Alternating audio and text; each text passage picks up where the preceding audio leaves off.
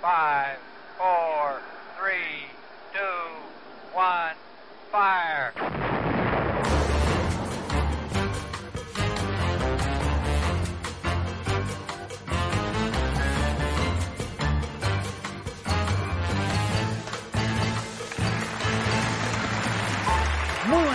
todos y a todas y bienvenidos, bienvenidas a un nuevo episodio de Sábado Noche. ¿Qué tal? ¿Cómo estáis? Ya está, es sábado, estamos en fin de semana, relajados, tranquilizados, está todo bien.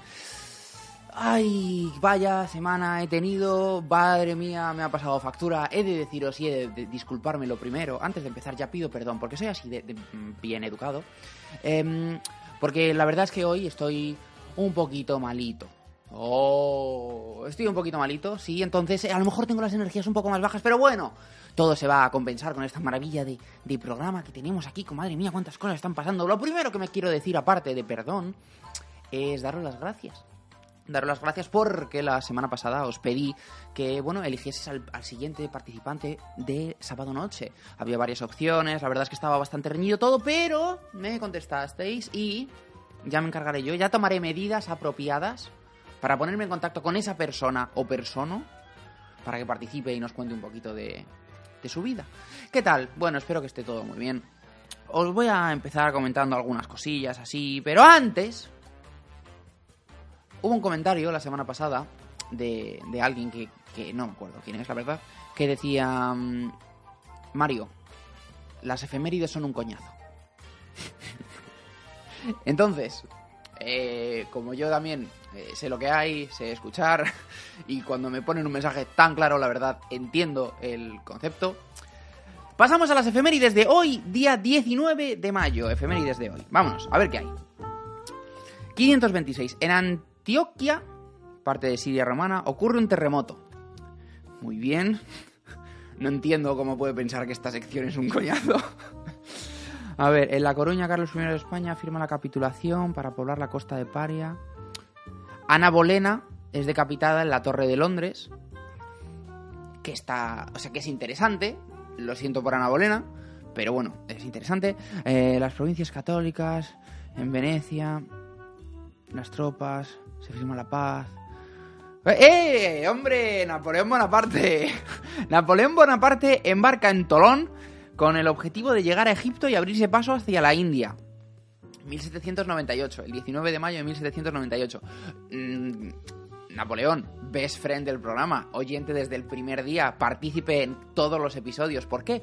Por amor al buen género, a este género podcast que tenemos.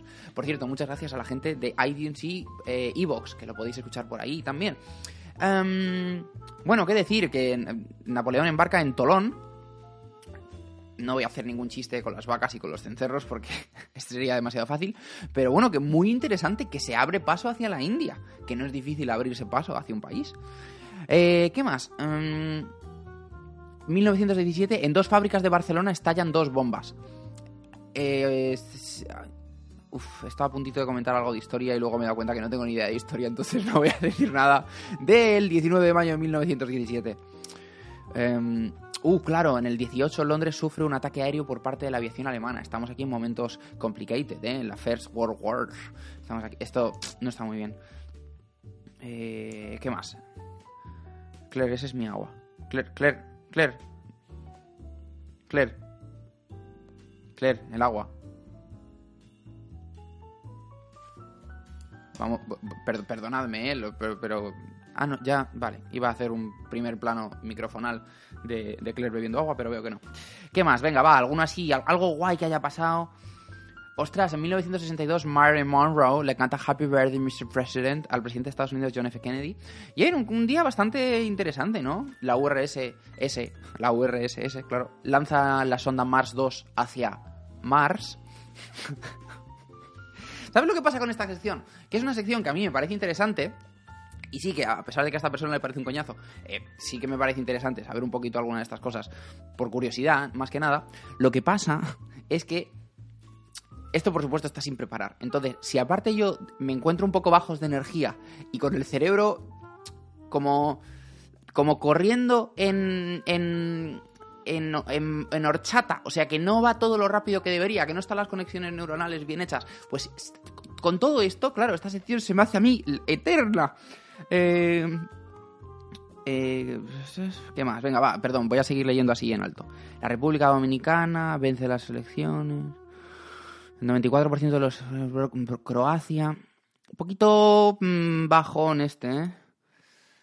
El Chelsea gana la, la Champions League. No, la verdad es que hoy no ha sido muy buen día. La verdad, ya lo siento. El Papa. El, en Madrid se levanta el estado de guerra. Están pasando muchas cosas aquí. Y muchas cosas que yo no sé comentar y que por lo que no voy a seguir comentando. En fin, a tomar por saco efemérides. no ha salido tan bien como me esperaba. Me esperaba remontar, ¿no? Este comentario tan negativo de que esta sección era un coñazo. Me, me imaginaba la gente diciendo, joder, ¿cómo es Mario? Que aun recibiendo ataques lo que hace es que esquiva los golpes y luego vuelve con una sección memorable para la historia. Bueno, pues hoy no es el día. Probaremos la semana que viene. Como os he dicho, estoy un poquito malito. Estoy un poquito malito porque he tenido una semana. Oh my god, qué semana. Madre mía, ¿cómo han podido pasar tantas cosas? ¿Cómo puede haber tantas cosas pasando a la vez en, en mi vida? Y voy a empezar comentándonos. Lo primero de todo es que saqué el sábado noche. Que eso siempre me, me, me, me pone y venga, va, sábado noche, no sé qué, no sé cuánto, grabar, no sé qué, no sé cuánto, todo, eh, muy no sé qué, no sé cuántos. Y. Y, han pasado muchas cosas y lo voy a comentar un, día. En fin, yo estaba escribiendo esto, estaba haciendo la, reca- la recapitulation de lo que ha sido mi semana. Y me he cansado solo de escribirlo. Empezamos por el sábado. El sábado, antes de subir el sábado noche, yo grabé dos entrevistas. Dos entrevistas. ¿Para qué? Pues para cosas mías, cosas que quizá, quizás veréis eh, en el canal y cosas que seguramente... Bueno, no, y cosas que no vais a ver en el canal, pero bueno, que no deja de ser mi trabajo. Para X cosas. Cosas de la droga, de donde yo recibo el dinero de las entrevistas a narcotraficantes. Entonces tenía dos entrevistas a narcotraficantes. Y el problema con estas entrevistas es que eran bastante largas, eran... Perdonad el inciso, pero cuando yo hago aquí entrevistas a gente, cuando cuando vino mi amigo Juan o cuando viene Ana, no deja de ser una cosa bastante distendida. Es decir, hay un pequeño guion. No se puede llamar guion, pero bueno, sí que hay un- unos puntos sobre los que quiero ir, pero después hay muchísima improvisación y por eso me, me- gusta el formato. Pero en este tipo de entrevistas con los narcotraficantes, no es nada así. Son entrevistas muy preparadas, son aparte en inglés, que permiten también, dentro de que sé que puedo hablar inglés, mm, permiten menos improvisación. También cuando no estás en tu lengua madre y la otra persona, porque ninguno de los narcotraficantes hablaba inglés nativo. Entonces hace más difícil que sea una conversación fluida. Entonces requería bastante concentración, bastante preparación, bastante manipulación, bastante construcción, bastante... em, hasta- co- conozco cuatro palabras acabadas en ción, entonces eh, todas ellas, hacía, hacía mucha falta todas, todas ellas. Entonces grabé estas dos entrevistas, que ya me cansó bastante. El domingo salgo desde el aeropuerto a las 6 de la mañana, una hora estupenda para viajar. O sea, probablemente la mejor hora del mundo. O sea, cuando tú dices, "Ah, ¿qué, cuándo, qué- qué- qué- ¿cuándo quiero viajar yo? A las 6 de la mañana. Y me levanto a las 4. Y voy allí y, y pongo mala cara a todo el mundo. Entonces, ah, ah, pa- pasó una cosa. Pasó una cosa, pero que no quiero hacer la sección Vuela Mario Vuela, porque tengo que mantenerlo en secreto. Me explico. Yo volaba con una compañía aérea hacia Madrid, que no voy a decir cuál es. Y solo quiero deciros que yo, Mario Marzo, hackeé el sistema aeronáutico internacional. Os lo juro, y no es coña, y no lo puedo decir. Pero lo que pasó así, para que ustedes lo sepan, es... Uf, es que claro, estoy viendo a ver dónde está la legalidad, hasta, que, hasta qué punto puedo, puedo contar y hasta qué punto no debería haber dicho nada de esto. Lo que pasó fue que tú ponle que vas a ir a, a- ver un concierto de Serrat, ¿vale? Y tú tienes una entrada que te ha costado X dinero, te ha costado X dinero. Y tú vas allí a la puerta. Y por lo que sea, acabas entrando tú con tu entrada, seis amigos, en palco, sales al escenario, bailas, cantas y te pagan a ti en vez de a Serrat. Bien, pues más o menos eso es lo que me pasó a mí en la compañía aérea. Y he descubierto un. mm, un vacío legal en el que yo estoy muy cómodo, porque como estoy vacío por dentro, en el que yo estoy muy cómodo de manera que conseguí viajar de muy, la verdad, muy interesante, muy interesante, muy interesante. Y no sé cuánto va a durar, pero hasta entonces me lo voy a callar. Y en el momento que ya me pillen, ya entonces sí que lo contaré. entonces yo volé a esa hora que es maravillosa, estupenda, para venirme a Madrid. Y aterrizo a Madrid.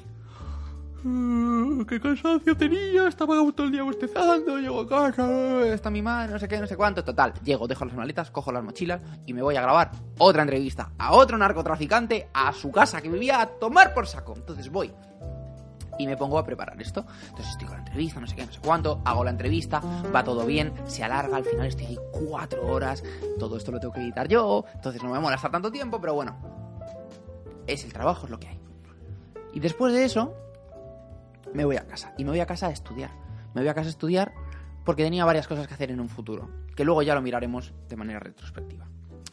Entonces, lo siguiente que pasa es que es el lunes, y el lunes a mí me recogen en mi casa a las 7 de la mañana para ir a grabar un capítulo de televisión española, de una serie que se llama Cartas en el Tiempo.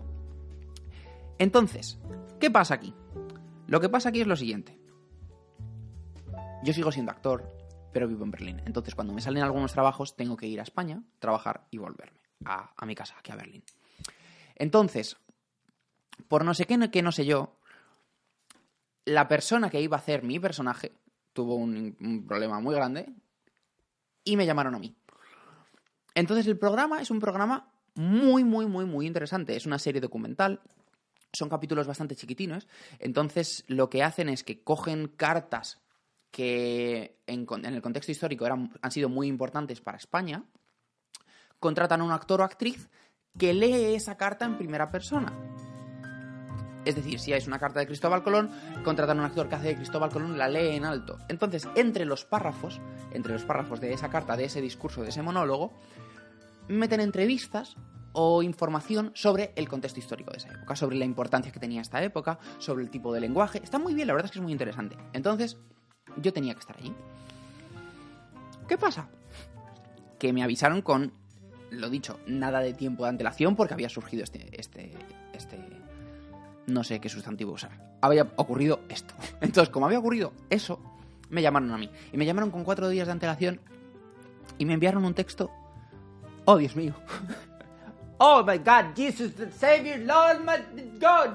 Me enviaron un texto no solo largo, sino complicadísimo. O sea, ¿habéis leído cartas del siglo XVII del siglo XVIII? Que tienen puestas las comas en unos sitios que, pudiendo hacer la fra, sé mucho más clara, punto, espacio, punto y coma, no lo, coma, hacen. Todo así. Entonces, me envían el texto y digo, venga, vale, Mario, a estudiar. Pongo a leer y digo, por las medidas que sobre ¿Qué? Me pongo a leer, no entiendo absolutamente nada. ¿Por qué? Pues porque era un texto bastante complicadillo. Eso, todo hay que decirlo. Entonces, para darle sentido, lo que pasa con esto es, cuando tienes poco tiempo, lo que tienes que hacer es memorizarlo muy rápido y mientras lo vas memorizando, irle buscando fantasía, ir buscando, pues, qué quieres hacer, qué giros vocales quieres hacer, qué entonación quieres hacer, todas estas cosas. Entonces, este es un trabajo que mola hacerlo con tiempo, pero cuando tienes tan poco tiempo y cuando, sobre todo, yo sentía el primer día que estaba aprendiendo turco. O sea, que estaba memorizando pura, pura, pura y duramente. Eso, pura y duramente, eso no se dice, Mario, estás fatal.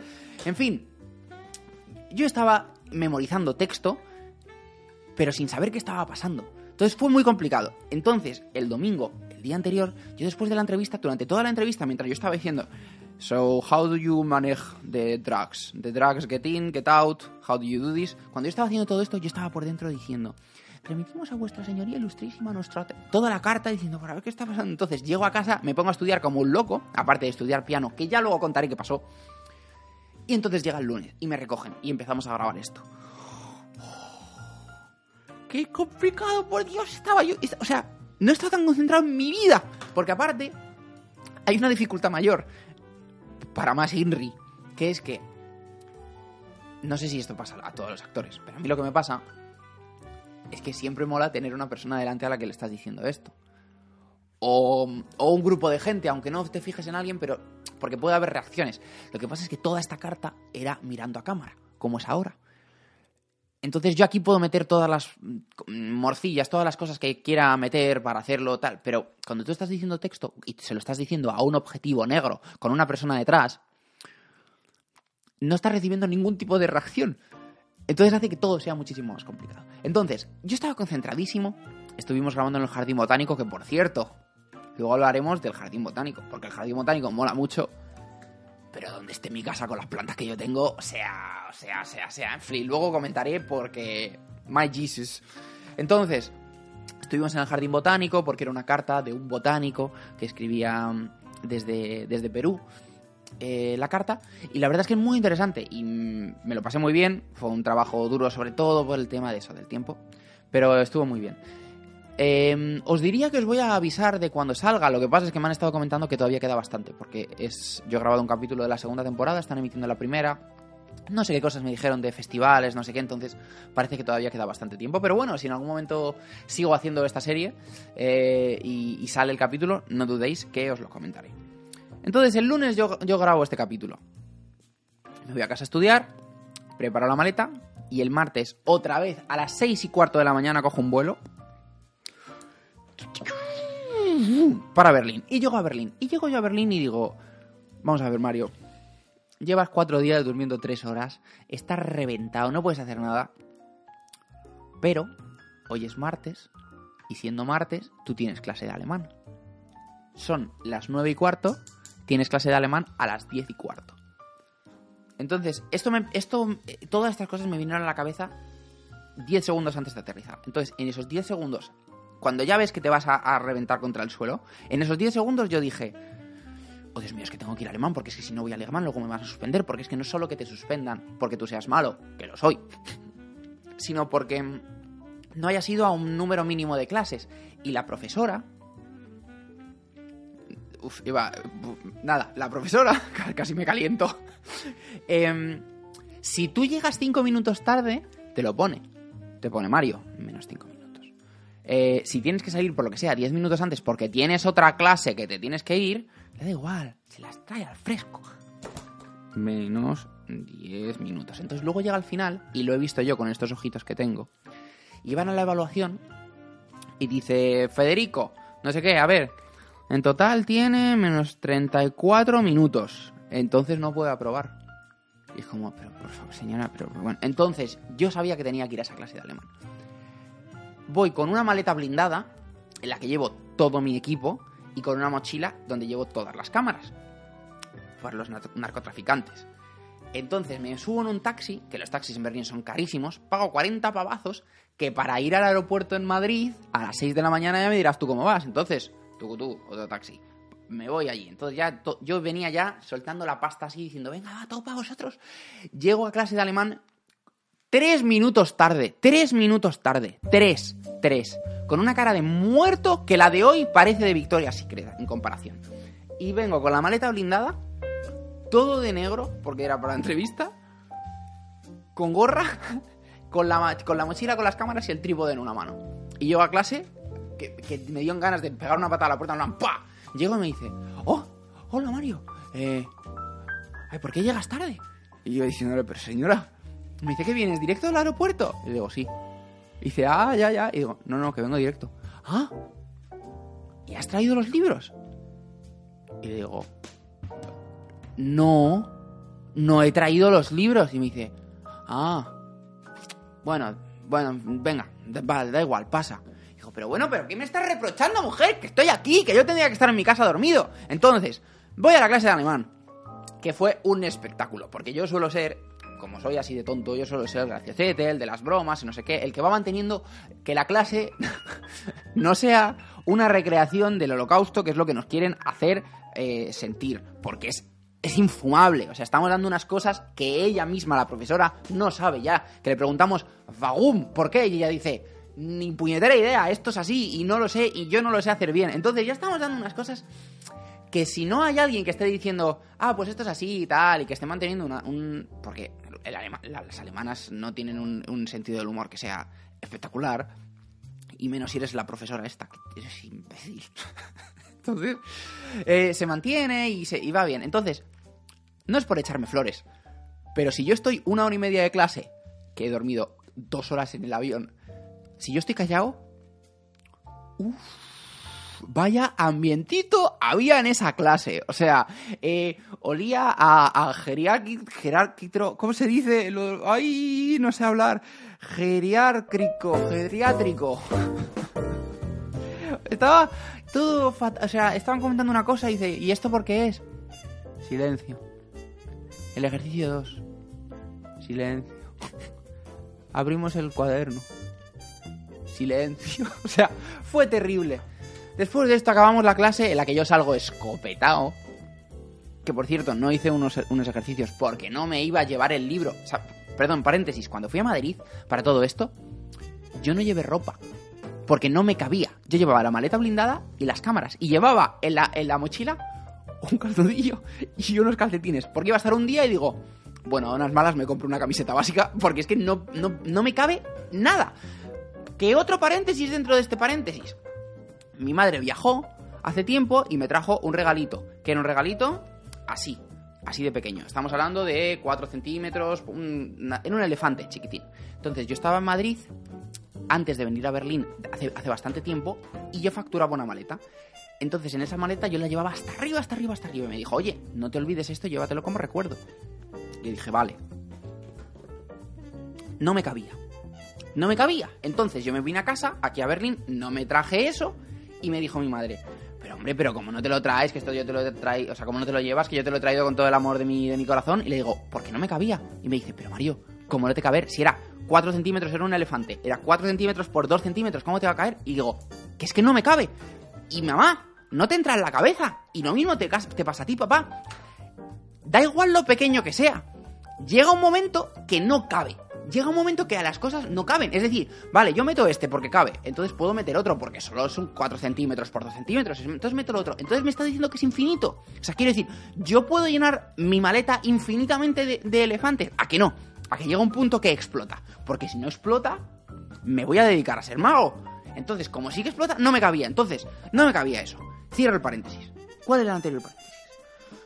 Ay, la fiebre. Bueno, no sé qué ha pasado. Entonces, yo después de esto, que, por supuesto no me llevé el libro a clase de alemán, que ya me dijo, Mario, a ver si hace los deberes, yo salí escopetado. Me fui a casa, vine a ver a Claire, dejo las cosas, enfadado, y me cojo y me voy en bici al conservatorio. ¿A qué? A cuatro horas de ensayo. ¡Cuatro horas! ¡Cuatro horas tenía de ensayo! ¿Por qué? Porque esto era el martes. Yo el jueves, antes de ayer, tenía concierto. Que no era solo un concierto, que era un concierto con el que yo en el que yo tocaba con Juan Pérez Floristán, el chico al que yo entrevisté, que es ganador del concurso Palomo Así, es decir, es un, jefazo de esto, que aparte se retransmitía en directo para la radio, que aparte yo tenía que hacer una entrevista en alemán. ¡Yo! un show. Entonces me voy al ensayo.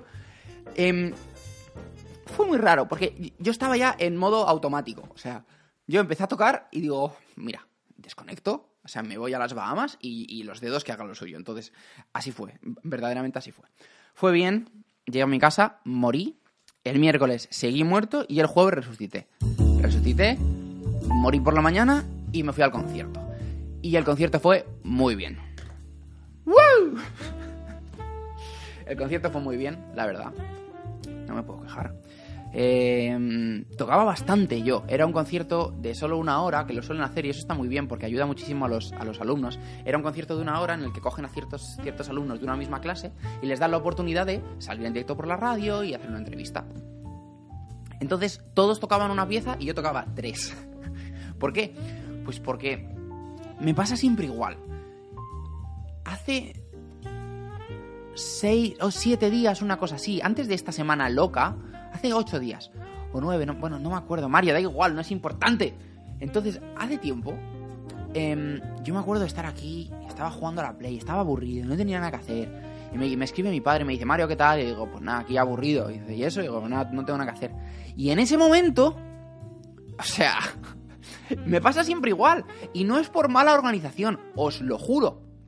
Lo que pasa es que de repente, después de eso, alguien escuchó la llamada de, eh, tenemos ahí un chico que está muy cansado, pero que no está haciendo nada.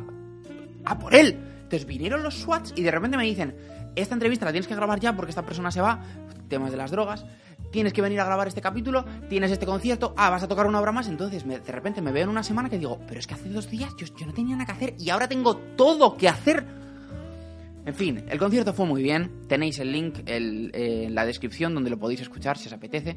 Entonces yo toco al principio un vals de Rachmaninoff para seis manos. Que no voy a decir que lo preparamos en dos, minutos porque quedaría feo. Entonces voy a decir que lo preparamos en 15. Después toco una sonata de Mozart a dos pianos y al final toco una pieza super guay de Lutoslavski Paganini, las variaciones. Y la verdad es que fue muy bien. Como os he dicho, si os apetece escucharlo, tenéis el link en la descripción. Y, y madre mía, madre mía. ¿Qué os ha parecido? ¿Qué os ha parecido esta semana, eh? ¿Una locura o no? En fin. Hoy toca una entrevista, pero hoy tocan los highlights, o sea, los mejores momentos de una entrevista. El lunes tendréis la entrevista completa, que son 40 minutazos. Pero, como bien comentó alguien, dijo, oye Mario, si ya vas a subir, si ya de por sí vas a subir la entrevista, ¿por qué no subes solo los highlights, lo que más te haya gustado a ti y lo que más nos vaya a interesar? Y luego, aparte, para que le interese estos highlights, puede ver la entrevista completa. Así que el lunes tendréis la entrevista completa. Y tenéis una entrevista ahora. Interesante, ¿no? Lo siguiente. Porque hoy conmigo, in this room, en esta habitación, hay una profesional como la copa de un pino. Así que por favor reciban con un fuerte aplauso que no va a escuchar. ¡A ¡Andy! Perfecta. ¿Qué tal tú? Muy bien, bueno, bueno, bueno, vaya, vaya pedazo invitada que tenemos, madre mía. Bueno, Bueno, tampoco te pases. me acabo de dar cuenta, me acabo de dar cuenta que, aparte de mi novia, que, que no sé si cuenta como invitada, es la primera mujer que viene aquí. Muy bien, pues necesitas más mujeres en este programa, ¿eh? También te iba a decir, Quiero decir. ha venido un hombre y tú eres la siguiente invitada, entonces no está mal por ahora la paridad. Tu novia también cuenta, así que mayoría de mujeres. Es, ver- es verdad, de Perfecto. hecho sí. Bueno, ¿qué tal? Ah, bueno, no, también tuviste a tu amigo, el que se dislocaba los hombros. Ah, bueno, sí, pero eso... Dios, Sí. el vídeo ese. Ese- sí, bueno, esa es, la, esa es la primera temporada. Esa es la primera temporada. Perdón, perdón. Esta segunda ya sí que está viendo. Disculpa. Bueno, vamos a ver. ¿Tú, quién, ¿Tú de quién eres? ¿Tú quién eres? yo soy de mi padre y mi madre. Porque claro, Andrea. va a haber- gente que va a decir, pero bueno, pero esto qué pasa, pero bueno, pero quién es esta que falta. Para quien no te conozca, los dos que queden en, en- en el mundo. ¿Tú quién eres? bueno, ¿Tú quién ojalá solo quedasen dos. Yo soy Andy, eh, tengo un canal de YouTube, Andy Gem en Berlín, y soy una estudiante española que vive en Berlín y hace vídeos en YouTube. Así me defino yo.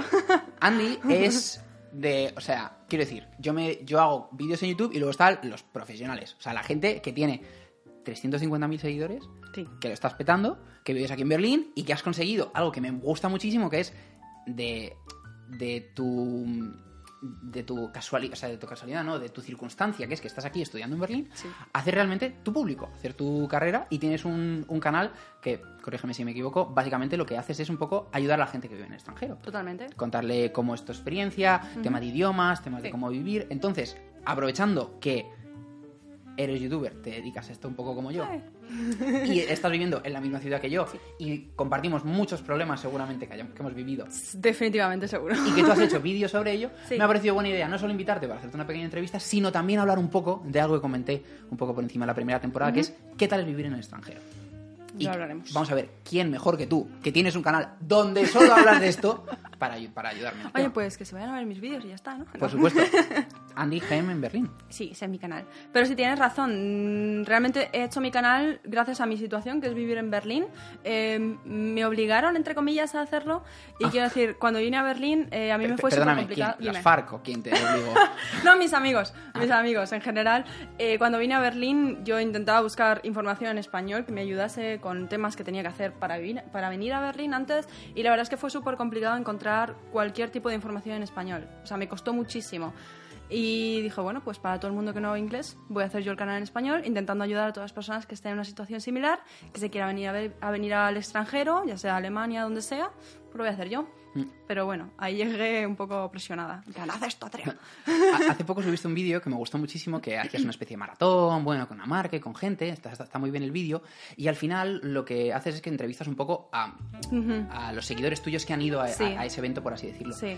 Y lo más bonito de todo es que muchísima gente lo que dice es, yo suscribíos al canal de ella porque a mí me ha ayudado muchísimo a temas de idiomas, temas de palabras, temas de cómo moverme en la ciudad, temas de qué esperar, de cómo Sí. vivir en el extranjero.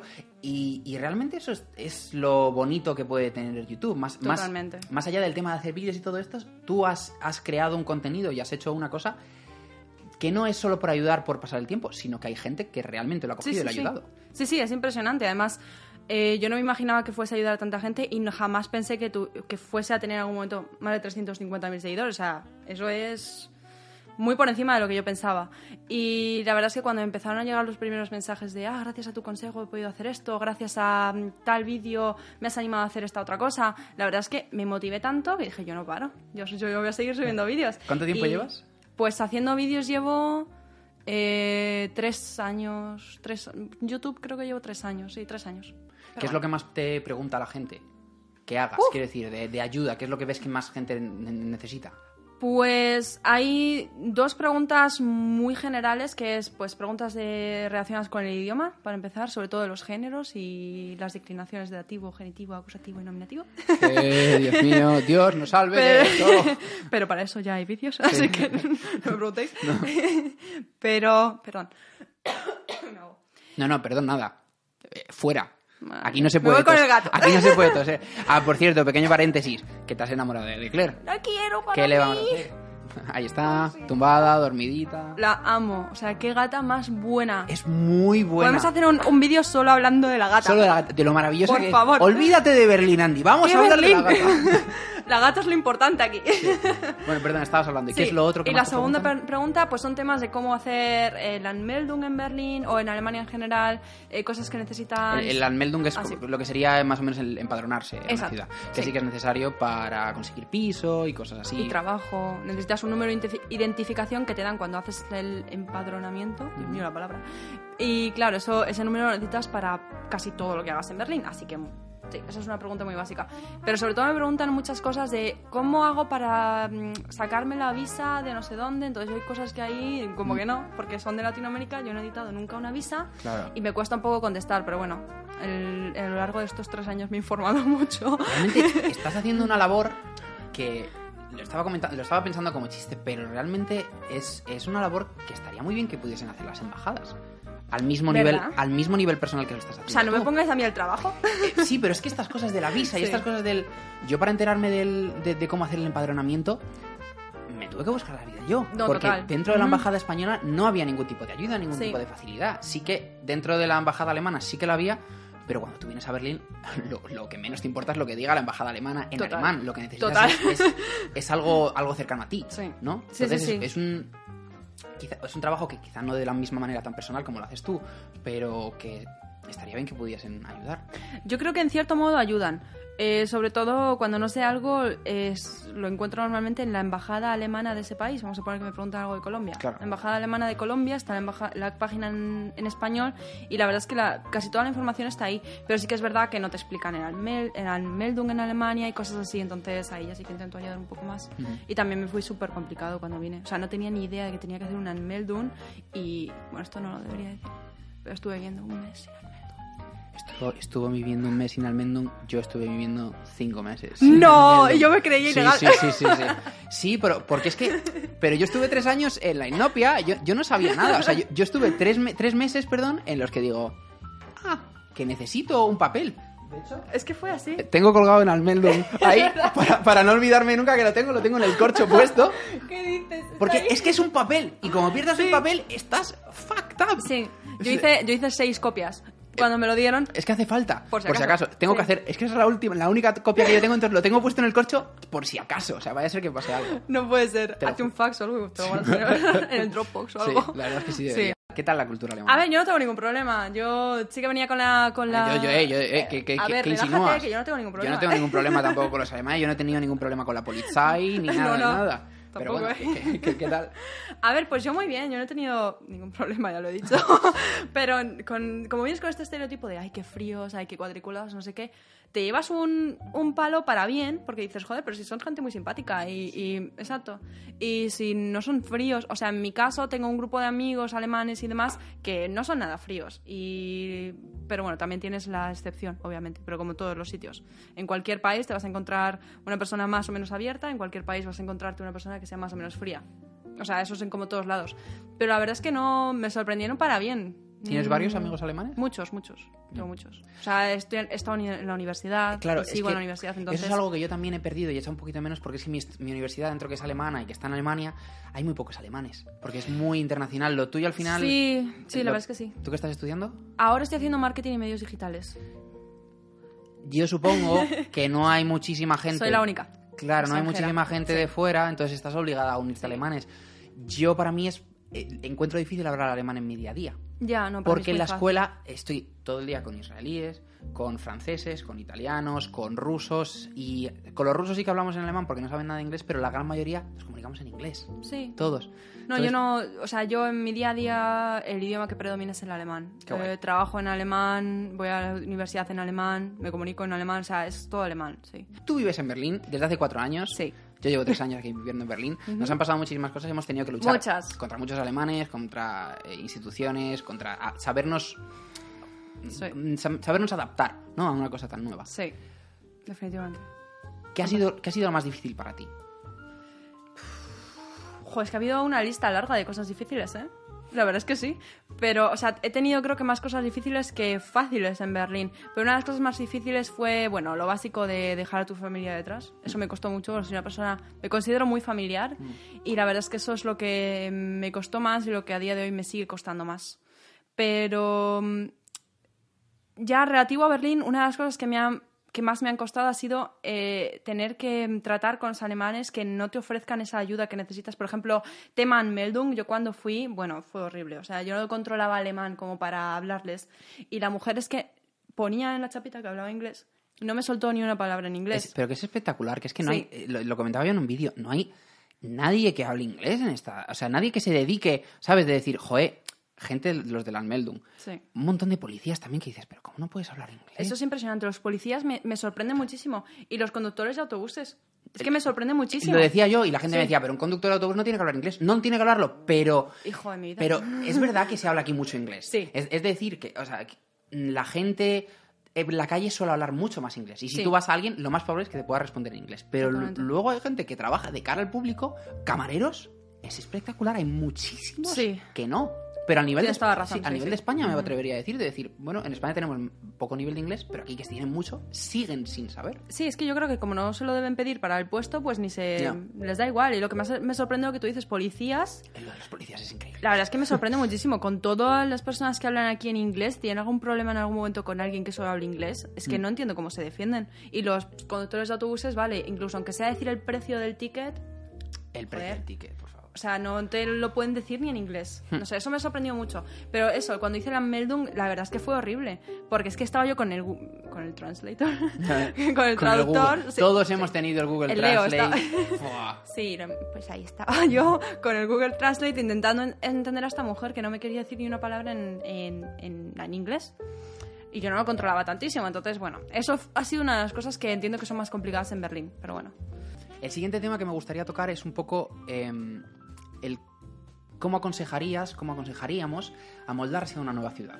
No solo el tema de la nueva cultura, sino que yo me he dado cuenta tarde la importancia de, salir de casa, de conocer la ciudad, de ver sitios que te gusten, de sentirte un poco más en casa estando fuera de casa, que también es muy importante. Tienes toda la razón, yo también me, me di cuenta fue- me di cuenta tarde. Porque de esto que entras a una, vienes a una ciudad nueva y te da un poquito de miedo, y dices, joder, es que estoy. casa. Exacto, es que me, me, me construí una. Bueno, construido, me he formado una casa, por así decirlo, me siento ya un poco en casa, entonces como, joder, que estoy también a gusto, tan a gusto aquí que no quiero salir. Eso es un error, Mm. hay que salir y hay que intentar conocer gente. Hay muchos grupos también en Facebook, joder, Facebook al final.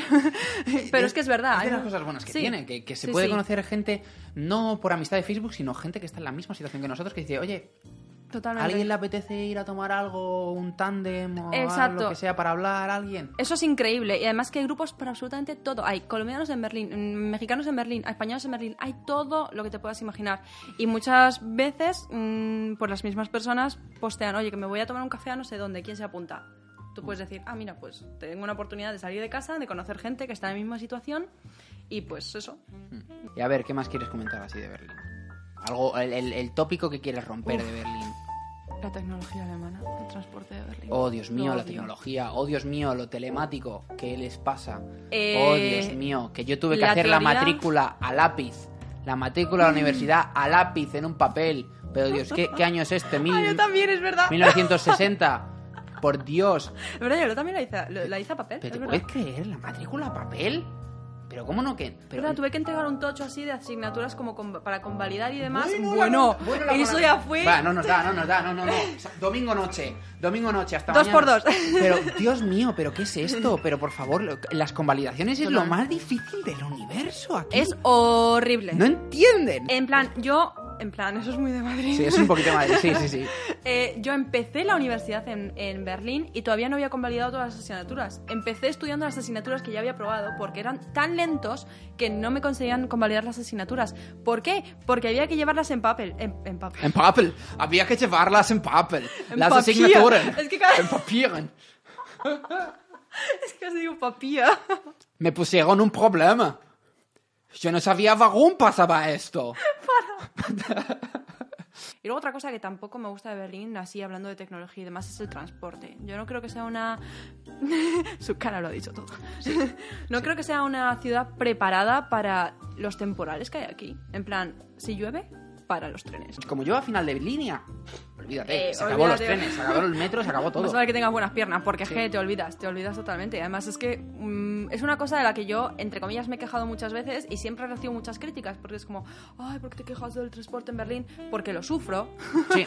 Mucha gente no lo sufre, sufre. Y, y se cree lo que ve en algunos sitios, pero yo te lo estoy contando porque llevo aquí cuatro años, él lleva tres, y sabemos que no es perfecto y que tiene muchísimos fallos. Mm. Y llueve. Bueno, ya hay retrasos de 18 minutos. Mm. Nieva, te olvidas de los trenes. Es- te es- olvidas. es totalmente. increíble. Es increíble. O sea, jamás. Me recuerda cuando, cuando España, cuando construimos, que fue hace relativamente poco, una ave a la Meca, Ah, pues no sabía. pues construimos una ave a la Meca, esto te va a encantar. Y que... A la meca. Sí, ¿y sabes que tuvimos un problema? Ah, pues no sabía. Que había arena en las vías. De hasta la Meca nos has jodido mayo. Que pasas solo, so- pasas por arena todo el rato. Es que cómo no va a haber arena en los raíles. Entonces, Eh, ¿A toda esta altura? Claro, es que no se puede. Y, y pasa algo que, que dices, vale, si hay nieve en Madrid que se paren los trenes, pues lo puedo entender, porque nieva una vez al año. Eh, sí, eso. Sí, eso. Sí, Pero eso. aquí, que sabes que Sí. todos los años va a nevar, más o menos, que tengas problemas de... Es que la cosa no es Berlín, es que el Deutsche Bahn... Bueno, Es que los trenes, lo que sería el cercanías, no el cercanías de Madrid, sino los trenes eh, del país. de- Renfe, ¿no? Renfe, Sí. sí, lo que serían los trenes.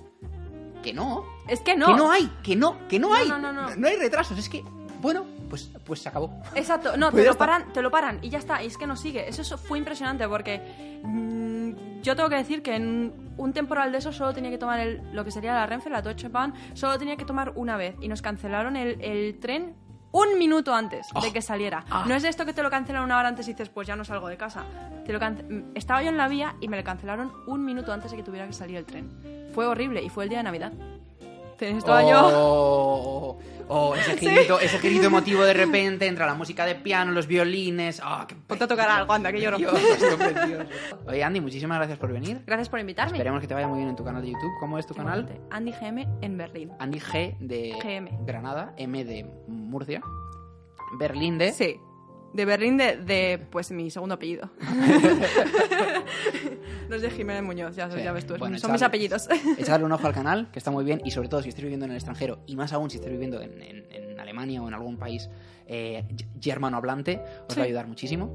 Así que, Andy, muchísimas gracias por venir. Muchas gracias. Y hasta la próxima. Muy bien, me llevo a tu gato. No, por favor, eres muy mona. Chao. Bueno, bueno, bueno, vaya leche le he dado a la mesa. Muchísimas gracias a Andy por participar. Ya la he echado, que se pire, que me deje seguir, por favor.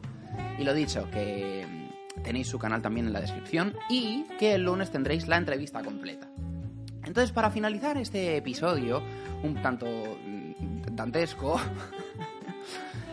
me gustaría comentaros dos cosas. Primero, como recordaréis, he tenido una semana bastante loca. El jueves tuve el concierto, teníamos antes un ensayo general, o sea, fue un día de locos, completamente de locos. Y yo fallé a mi promesa de todos los jueves hacer un directo en Instagram sobre mis tomates. Entonces, que no sirva de precedente, Pero os quiero hablar un poquito de mis tomates, ¿vale? Entonces, vamos a ver. Yo la última vez traje aquí mis tomates y os los enseñé, pero es que ahora quiero que quiero que quiero que sea más, o sea, yo no sé si es porque estaba grabando una cosa de botánica, pero es que ya estoy metido a fondo en esto. Entonces, os voy a enseñar unos planos que estoy grabando ahora mismo. ¿Qué os parece? Míralo, pero mira que, pero, pero bueno, pero mira qué rama, pero mira qué frutos. Madre mía. Eh... Como podéis ver, tengo los tomates espectaculares. O sea, es una barbaridad. Yo no sé cuándo empecé con esto, pero creo que fue hace un mes y una semana, una cosa así. Están enormes. ¿No os parecen? O sea, eh, los he contado, tengo 13, 13 tomates ya florecidos. Y luego aparte tengo un montón, un montón, un montón de flores. Y los tomates, joder, están gordos, ¿no? Se ven ahí. Hay alguno, de hecho, que ya está un poco naranjita. Está un poquito ciudadanos. Y, y a ver si se convierte en PSOE. y no en PP. ¡Uh! Entonces sí, la verdad es que están espectaculares. Tengo también a Tiffany, mi, mi palmerica. Ahí está. Que me dijeron mi padre que me iba a medir 580 metros y no está creciendo nada. Entonces, mmm, Tiffany. En fin. Eh, por lo demás, todo bien. Tengo también una, un poto, como os comenté, en el baño, que está, la verdad es que está Está espectacular, pero tengo algunos problemas para regarlo porque está muy alto. La tengo colgandera, entonces no me llega a la mano, porque tengo los bracitos como de Tyrannosaurus Rex, entonces no me llega muy bien. Pero por lo demás está todo espectacular. Y para acabar el episodio de hoy, me gustaría ir al hashtag. A ver, me compré esto por internet, me costó 14 euros y tenía que, tengo que amortizarlo de alguna manera. Entonces podría decir hashtag normal, pero no. Os voy a enseñar el sostenido y lo voy a dejar por aquí. ¿Está así bien o está al revés? es igual. ¡Uh! ¡La fiebre! Entonces me gustaría ir al hashtag sábado noche que como os comenté la, la, semana anterior, lo he vuelto a abrir. Entonces por ahí me podéis enviar todo lo que queráis, todas las cosas que os apetezcan, y voy a ir pasando un poco por ellos. El hashtag de la temporada anterior era sábado noche y el número del programa. Lo que pasa es que al final ya digo, venga, sábado noche y que toda la gente escriba por ahí. ¿Cuál es el problema? Que es que mucha gente pone hashtag sábado noche para decir cosas. en fin, entonces, yo voy a obviar todos los comentarios que hablan de el pedo que lleva o de que menudas tías hay en la discoteca. Todo eso lo voy a obviar y me voy a meter solo en lo que crea que está relacionado con mi. con, este programa.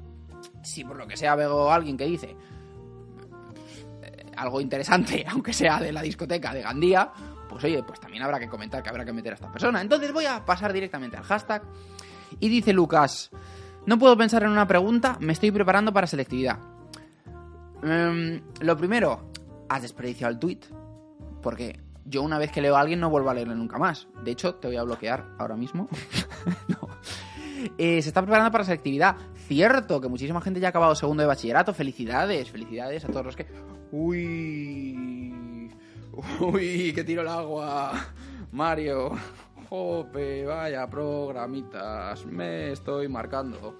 Eh, muchas felicidades a todos los que hayáis probado. Ánimos, por favor, a todos los que os quede algo. Ánimos, fuerza. No es el fin del mundo de todas formas, ¿eh? O sea, quiero decir, ya, si repetís 100 veces, sigue siendo, sigue sin ser el fin del mundo. O sea, no os preocupéis. Como dije la, la, en el episodio anterior, no tengáis tanta presión, me cago en todo. Así que se está preparando para selectividad. Muchísimo ánimo a todos los que estáis haciéndolo. Eh, os daría algún consejo, pero eh, teniendo probablemente la nota más baja de toda la comunidad europea, no creo que sea el más adecuado para daros un consejo. Dice Eloy, ¿alguna vez te has peleado a puñetazos con alguien? Eh, por lo que hay, a mí me suele traer, o sea, me la trae, joder, no me sale ninguna expresión hoy, ¿cómo es? Me la trae floja eso. Jope, perdonad. Eh, me la suele traer floja muchísimo lo que digan y las cosas que hagan. O sea, tampoco he tenido mmm, experiencias así súper bestias, entonces nunca he tenido la necesidad de pegarme. Y si alguien ha ido buscando bronca, conmigo no la vas a encontrar. Porque es que estoy tan fuerte que es que les puedo partir el cráneo. Entonces no quiero nunca llegar a ese punto. Pero una vez sí. A mí se metían mucho conmigo de pequeño. Supongo por lo guapo que, era. Y luego ya me quedé así. Entonces se metían bastante conmigo. Y, y jugando al fútbol, siempre me empujaba mucho un, un enano, un Carlos se llamaba. Si me estás viendo, o sea, no te guardo ya rencor, pero eh, entonces se metía muchísimo conmigo y me empujaba muchísimo y era un pesado. Entonces en una de estas me acuerdo que ya estaría yo hasta arriba y, y en una de estas le quité el balón como os he dicho, o sea, mi forma de jugar al fútbol es espectacular. O sea, no se ha visto nada así desde Romario. Entonces le quité el balón sin tocarle, sin tocar a nada, porque lo había, controlado mal y yo se lo robé. Y uno diciendo, ¡ah, pero qué haces, imbécil! ¿Qué vas a hacer?". Y me empujó así mucho por detrás. Yo no sé cuántos años tendría, tendría como menos, menos. Sí, 11, 12 años, una cosa así. Y, y me empujó y me di la vuelta y siempre, y me venían y me siempre, me acuerdo perfectamente que estos pesados del César y el Carlos, que los para vosotros. Siempre me empujaban así mucho y decía, pero tío, y yo no, y a mí me daba todo igual, digo, déjame en paz, déjame, déjame, que yo ya, si ya, ya os moriréis vosotros. Entonces una de estas me empujó y realmente sin pensarlo, porque muchas cosas de estas vienen al final de, que tú te vas calentando en casa, ¿no? Que pasa algo, llegas a tu casa y te calientas más, te calientas más, te calientas más, y al final ya la próxima vez que te cruzas con esta persona o que te dice algo, tú ya saltas de repente, aunque re- realmente no ha pasado nada, pero no, esto, yo estaba ahí sin más, de repente me salió y le hice y le di un puñetazo en el ojo al pobre chaval, que yo creo que no fue tan doloroso, la verdad, porque no pasa absolutamente nada. Y porque yo, como os he dicho, o sea, te- tengo los brazos de un Tyrannosaurus Rex, tenía 11 años, o sea, yo era así de delgado como el palo este del micrófono, entonces mi fuerza bruta no era espectacular. Pero sí que el shock de este niño paradito, que además es, tontito porque es daltónico, que de repente le ha metido un puñetazo a este tío que se supone que es de los más guays, así, porque, ah, sí, porque soy el más guay, Carlos. Saco. Todo el mundo estaba flipando en plan, ¿what? ¿Pero quién es este? Entonces eh, me, senté en, me senté en mi silla. Carlos no vino eh, después del recreo, estaría llorando. y empieza la clase, empieza la clase y de repente yo eh, oigo a la puerta y digo, esto es para mí. Entonces fui y efectivamente era la directora. No, Espera. ¡Ay! ¡Ay! Va, se ha mejorado. La profesora. La profesora de este chico. Era la madre. o sea, compartíamos profesora de matemáticas que era su madre. Y llama a la puerta a su madre. Y yo la veo y está él con el niño que estaba llorando. De la leche que le había metido. Y digo, ¡buah! Madre mía. Entonces salgo. Me dice, ¿puedes salir, Mario, un momento? Y yo digo, sí, sí, ya, salgo, ya salgo. Yo todo arrepentido. Y, y me dice, ¿qué ha pasado? Y no sé, no sé qué. Al final, Carlos me dijo, va, tío, que lo siento muchísimo. Eso Y yo diciendo, pero, o sea, realmente me has empujado como de costumbre. O sea, no has hecho nada. Has hecho el bullying normal que haces. No te tienes que, que, que- disculpar. Está todo bien. Pero sí, al final dijo, oye, que lo siento mucho. Y digo, ah, bueno, pues, pues yo también lo siento. Y dice, dice la madre, venga, daos un abrazo. Y digo, a ver, le acabo de partir la cara al niño. que va, que va, pero bueno, en fin, eso es todo lo que ha pasado. Siguiente pregunta, dice Menen, con una A con un puntito encima. ¿Qué tal está Claire? Claire. Claire, abre los ojos. Hola, Claire. Muy bien, la verdad es que está muy bien. Eh, estos días que he estado viajando, mi vecino Pablo II viene y la cuida y así no está solita, así que la verdad es que está todo, todo muy, muy, muy, muy bien. Pregunta para Mario Marzo. En su próximo programa, ¿te gustaría hacer un sábado noche en inglés o en alemán? Eh, no, Miriam, no. No, no, o sea, quiero decir, ya bastante tengo con las entrevistas a los narcotraficantes y ya bastante tengo para acabar, venga, sí, el tema del alemán. La entrevista que yo hice ayer, madre de Dios, o sea, por favor, que, que me perdonen en el cielo, porque lo que hice fue... Tú cuando acabas de tocar un concierto, es, es una mezcla de sensaciones muy rara. Es como si acabas de correr una maratón, entonces estás muy cansado, pero aparte tienes mucha adrenalina y, y si acabas de hacer un papelón de Shakespeare, tú nada más has acabado, has dicho la última frase y están los aplausos, tú no eres tú. Todavía tienes eh, trazas, tienes restos eh, que pueden contener eh, eh, todavía, yo qué sé, sensaciones antiguas, entonces estás ahí un poco diciendo, en fin, saludo, tal, pero es una, es una sensación rara. Y justo después de eso, que yo tenía que tocar tres veces, porque ellos por lo menos tocaban una y ya se desentendían, pero yo que tenía que tocar tres, claro, yo estaba todo el rato concentrado en esto y me preguntaron algo en alemán y, y- por lo menos solo se oye que se me oye a mí. Eh, Y, me salva Juan, que estábamos haciendo la entrevista juntos. Pero lo que fue en vídeo es que yo estaba con la partitura y me dice, Mario, en esto no sé qué, no sé cuánto, tal. Y me pone a mí este, el micrófono. Eh, Estamos hablando de 10 segundos después de terminar yo de tocar. Y, y- entonces de repente digo, Dios, ¿qué me O sea, ¿en qué idioma me está hablando? o sea, ¿qué está diciendo? Estaba entendiendo yo cosas súper raras. Había entendido, tu profesor estudió en España, entonces, por lo que he visto en tu canal de YouTube, ¿qué tal toda la comida en España? Y yo digo, no puede ser, o sea, no me ha podido preguntar eso, o sea, tengo que estar fatal ahora mismo. Y, dije... y, cogió la, la entrevista Juan. Y después ya sí me fui metiendo un poco más y respondí a un par de preguntas. En fin. No, Miriam, no, no me apetece hacer un sábado noche ni en inglés ni en alemán, sobre todo en alemán. Muchísimas gracias a todos por vuestros comentarios, por seguir aquí. Muchísimas gracias. Si os ha gustado el vídeo, por supuesto, darle a like y compartirlo. Cuanto más gente lo vea, más ganas me, dará a mí de hacer esto. Y nos vemos la semana que viene. Muchísimas gracias y tened buena semana. Y ya siento que esté así de, de embajonado, pero la enfermedad es lo que tiene, que te mata y no entretiene.